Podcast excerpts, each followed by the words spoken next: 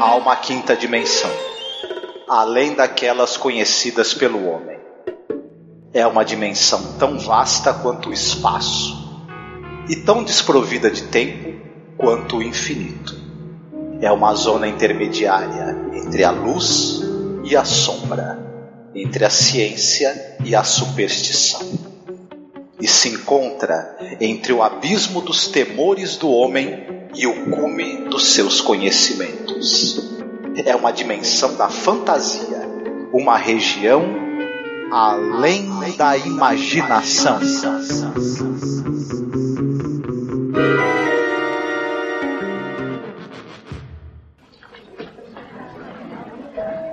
Miss White, this is our manager, Mr. Sloan. Perhaps I can help you, Miss White. Perhaps you can. This thimble. It's dented and scratched. Oh, it most assuredly is.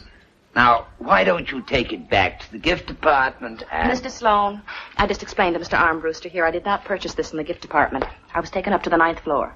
That's what makes it so difficult to understand. You see, we don't have a ninth floor. I was taken to the ninth floor. I was waited on by a very odd woman. I paid cash. Your receipt? My receipt? I, I didn't get a receipt, but I paid cash. I gave her a $20 bill and a $5 bill. She gave me this thimble and I... Well, there she is. There's a woman who waited on me. Miss? Miss, I wonder if you'd...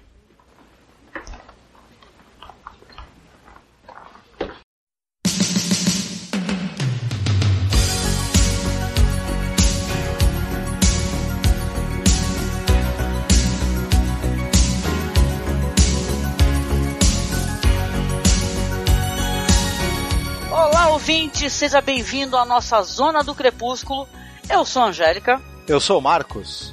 E eu sou Paulo Elache, mais uma vez aqui com esse grupo eclético aqui de cinema e tudo. Oh, que cara, que vocês dois são demais. E mais uma vez juntos para falar de um episódio sensacional de The Twilight Zone, episódio número 34, The After Hours. Tradução, caro Marcos.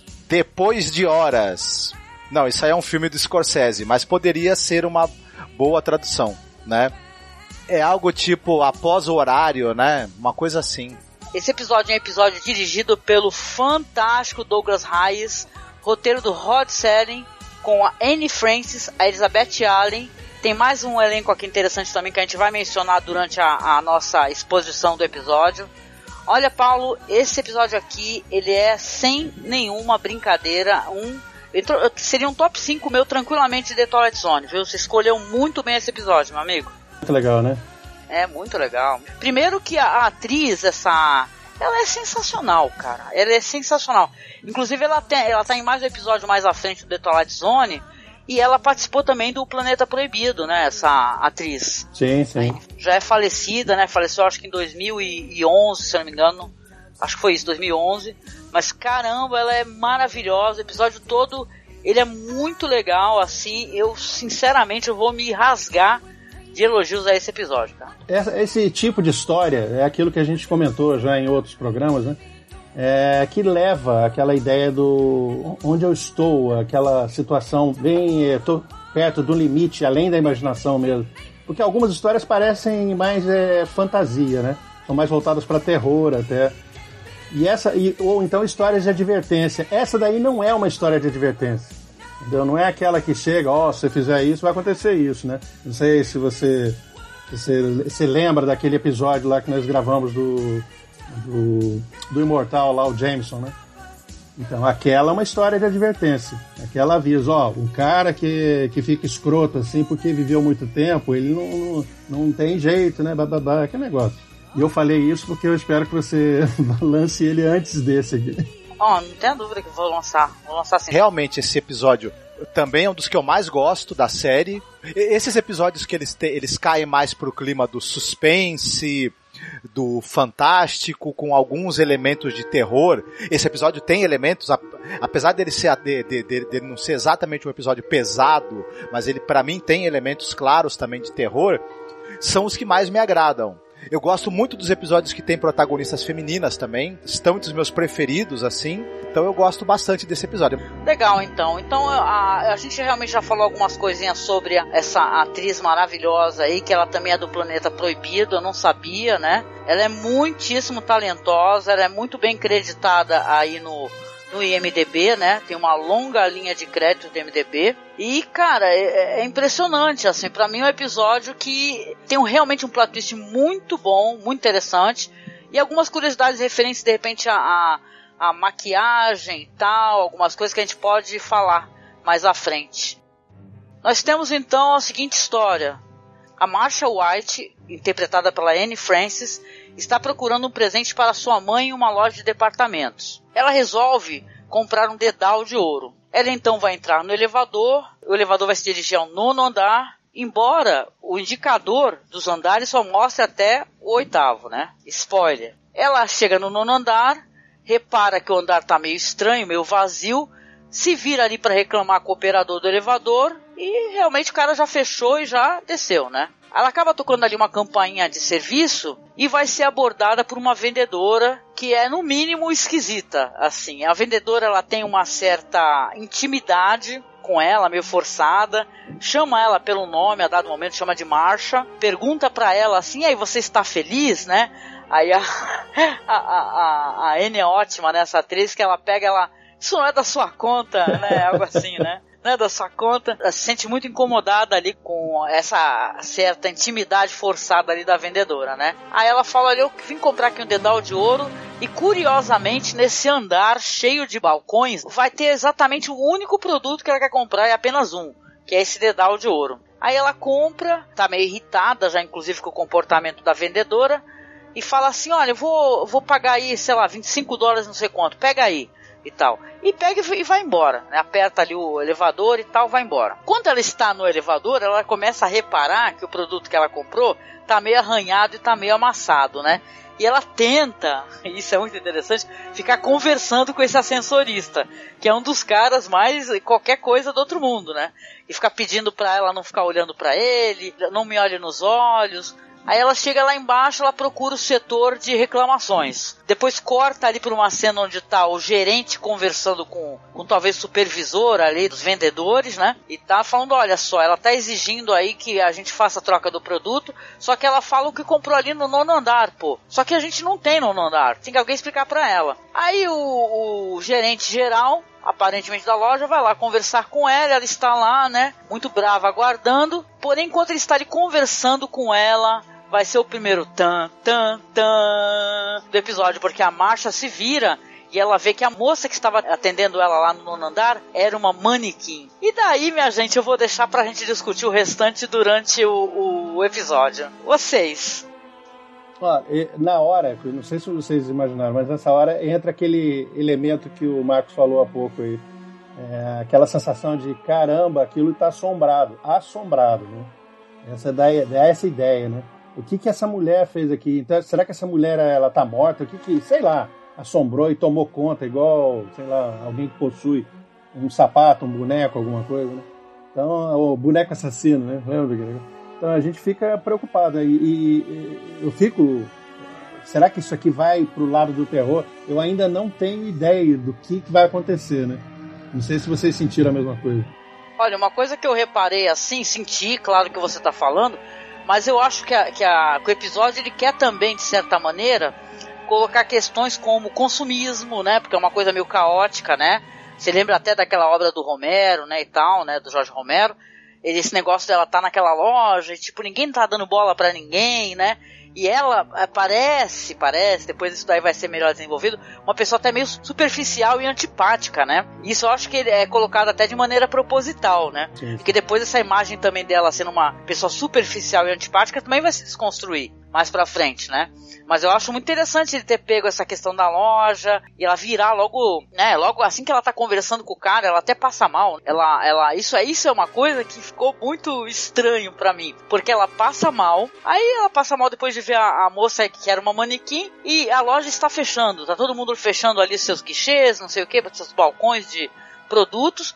E a mulher ficou na loja, cara. Quem é que fecha um, uma loja de departamento com a pessoa? a mulher ficou lá deitada, parece ela dormindo. Você sabe uma, uma coisa que ficou na minha cabeça? Não sei se vocês vão concordar comigo. E porque assim, e, é, sem, sem é, entregar muito do, do, do, do que acontece no, no, episódio do entregar o plot twist, mas assim, para vocês não parece uma metáfora também dessa coisa do eu sou utilizado durante 11 meses por ano e eu posso viver apenas um mês, que é o mês das minhas férias. É uma coisa interessante isso daí. É, do, do, durante boa parte do ano eu, eu, eu cumpro uma função para a qual eu sou designado, eu sou utilizado contra a minha vontade, de certa maneira, e aí durante apenas um período do ano eu vou ter uma vida mais plena, podendo fazer o que eu tenho vontade até certo ponto, né? É uma leitura possível, né? Essa daí que você fez é uma leitura muito boa, por sinal, né? Se pensar sobre o aspecto trabalhista, né? Uhum. E até do, do questão do consumo. E aí, quando eu tô de férias, eu vou tentar consumir o máximo que eu puder para repor essas, essas é, carências que eu tenho. E quando a coisa estiver tá, começando a ficar boa, o pessoal, opa, hora de voltar. Viu? Acabou, acabou, acabou a brincadeira. É verdade, verdade. Bate mesmo com o que vai, vai caminhando, né? Nesse sentido, né? Eu acho que é interessante a gente citar que, por exemplo, é, tem um, um, um, trabalho de maquiagem e impressionante nesse episódio, né? Em, em que você maquiou manequins para eles ficarem com a cara parecida com a dos atores. É um outro tipo de processo de maquiagem. E é de um cara bem fodão, William né? Tuttle. Do, do... Ele, é, praticamente todos os episódios da série principalmente na primeira temporada, que precisaram de trabalho de maquiagem, e você tem ao longo da, da, da série da Lenda da Imaginação alguns episódios, como as máscaras, para citar só, só esse, mas você tem vários episódios onde o trabalho de, o, de maquiagem é absolutamente impressionante. Até a gente viu, a gente já, já comentou do episódio do, da, da vida do, do. A longa vida de Walter Jameson, que também tem um trabalho de maquiagem impressionante. E o, o William Tuttle era o cara que ele supervisionava. Em alguns episódios ele fazia maquiagem, outros ele era supervisor. Mas, e se você pegar os filmes de ficção científica, de fantasia dos anos é, 60 e 70 que precisaram de algum trabalho de maquiagem, tava o William Tuttle lá.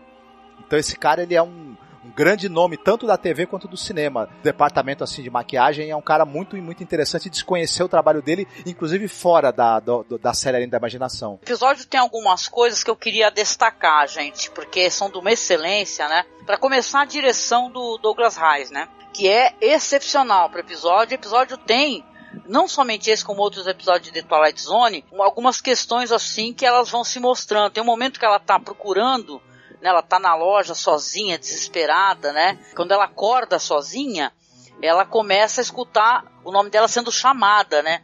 Marcha, marcha, ô marcha.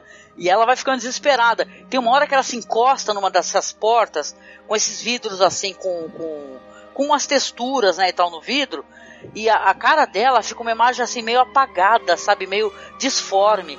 Cara, isso é muito interessante se for parar pra pensar depois no desfecho do episódio, sabe? Isso é muito legal, meio despersonalizou ela nesse momento, né? Ela ficou parecendo uma coisa. Traços assim que lembram traços humanos. Então isso é muito interessante no episódio, né? Como o diretor faz esse negócio do medo, né?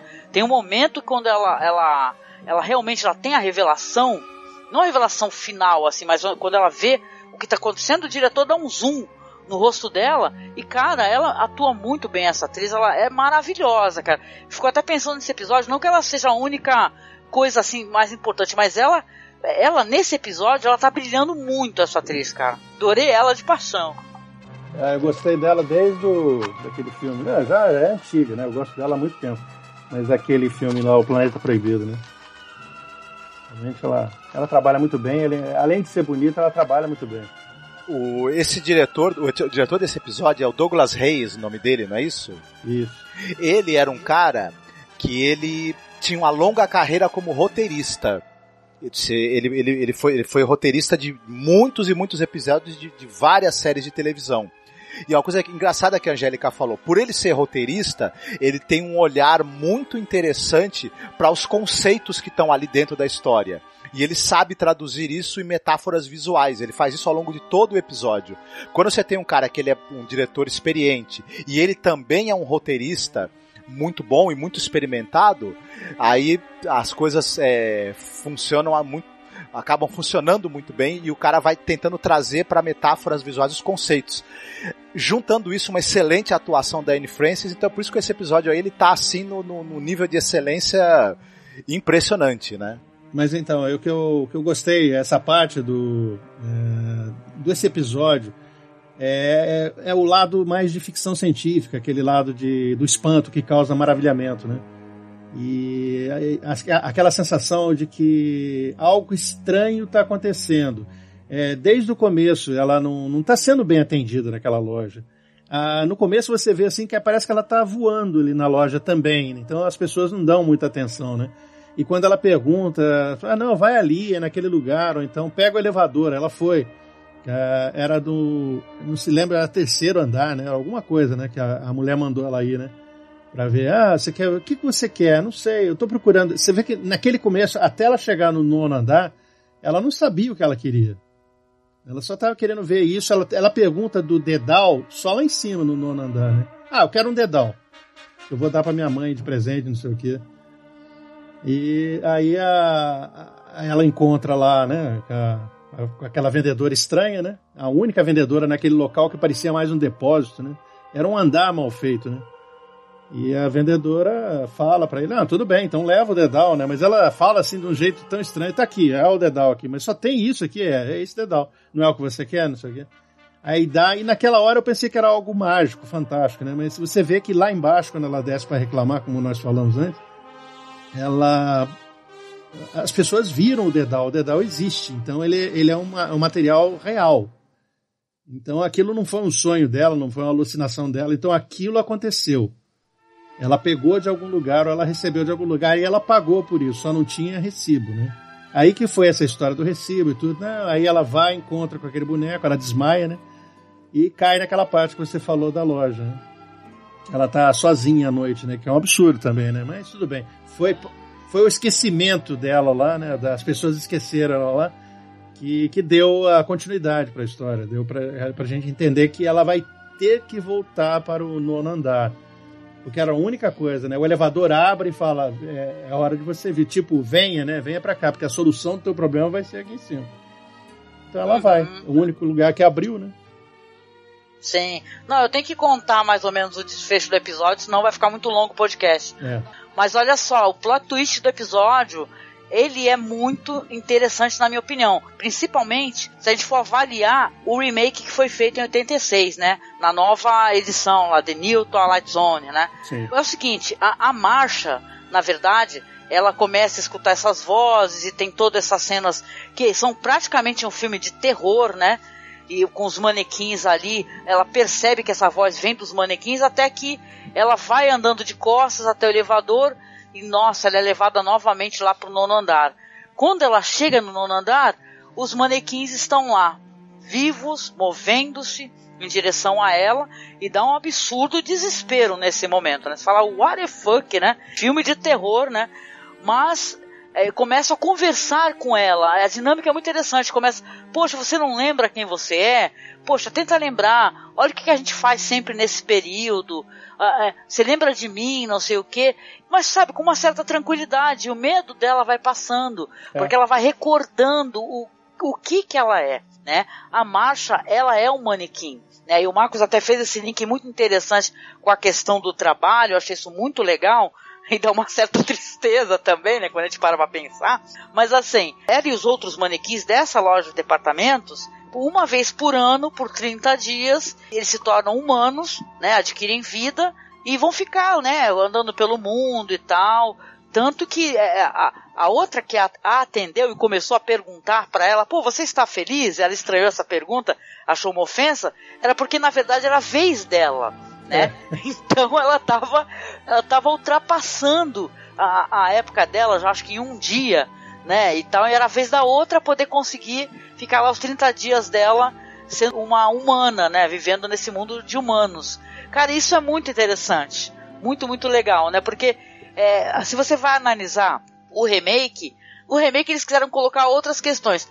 Ah, já começando que, na, na minha opinião, tava dando uma olhada, e ele envelheceu muito mal, tem aquelas caras mesmo de. É isso que é engraçado, né? Você vê uma série de 60, antiga pra caramba, que ela é moderna, o jeito como, como o cara filma é maravilhoso, e depois em 86 a outra versão uma versão feia, né? Inclusive visualmente, né? É. Com cara daquelas séries pra TV, é, saca? Não é HBO que nem hoje em dia.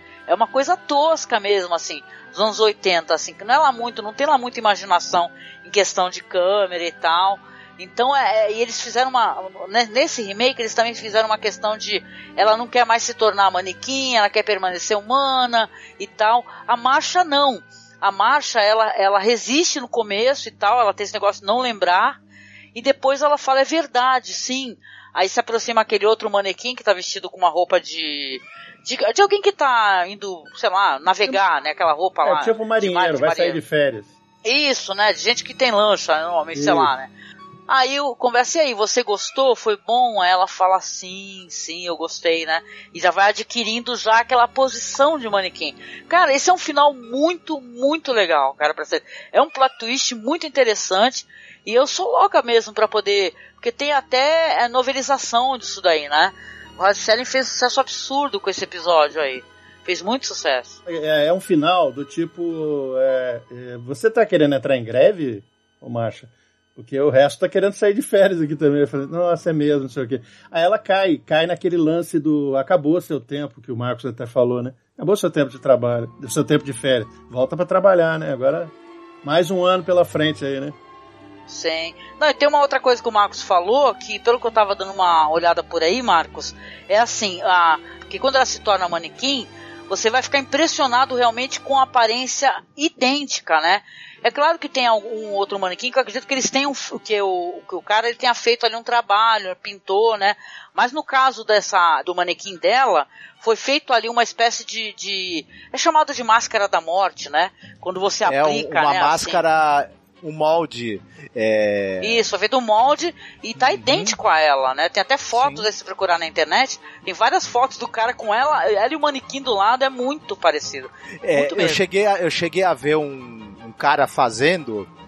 Quando a gente estava trabalhando no museu de pesca e é, é, usa-se um, um produto que é usado para fazer molde de dente que os protéticos usam e aí você faz o molde do rosto da pessoa e aí depois você faz essa, essa espécie de máscara que você pode utilizá-la de N maneiras. A gente vê uma utilização dela muito interessante nesse episódio. É, tem, tem um negócio também nessa história que também para mim é meio assim, você tá, você quer negar a sua natureza, mas o seu inconsciente ele vai te pregando peças e fazendo você se reaproximar dela, né? Mesmo contra a sua vontade. Na verdade, é você mesmo que está deixando as pistas para você resolver esse mistério de quem você realmente é, né? Mas é uma, uma, uma verdade que você não quer ver, mas que você mesmo acaba revelando. Interessante. Muito interessante mesmo. E outra coisa, só que a gente está falando de férias aí, né? Uh, vai ficar difícil o pessoal sair de férias, porque tem 13 manequins lá no. Não dá para para todo mundo sair, né? É, fazer, durante um ano, pelo menos. Vai ficar passando. Um deles é folguista, ele fica cobrindo as férias dos outros. ah!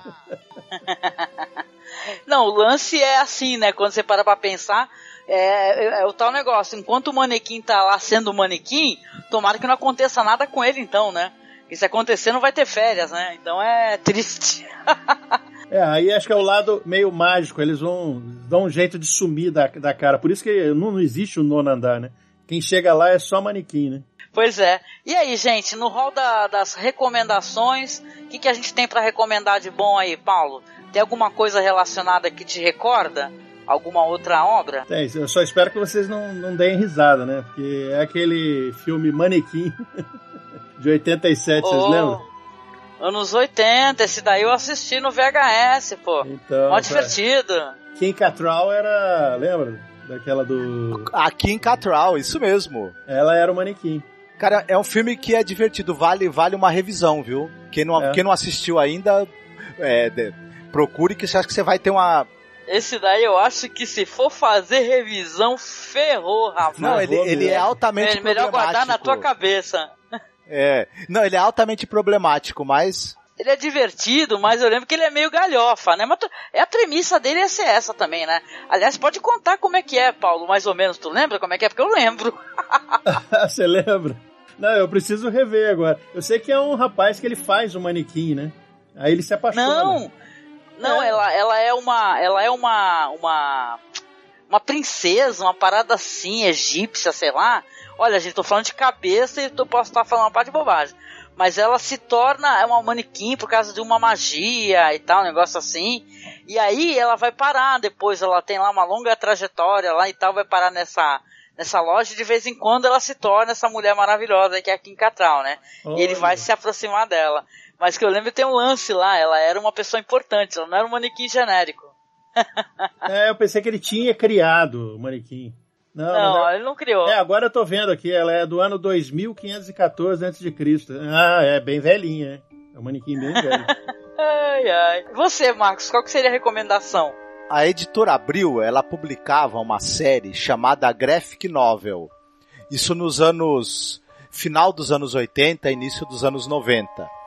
E é- eram eram começou com com HQs de super-heróis da Marvel, enfim, da DC, só que ela começou a, a publicar alguns materiais diferentes. E o número 25 é uma história de um, de- de um desenhista e roteirista espanhol chamado Pascual Ferry. E a história chama-se Crepúsculo. É, essa, essa revista não, não é muito difícil de ser encontrada, as pessoas conseguem encontrar em sebo, na estante virtual, etc.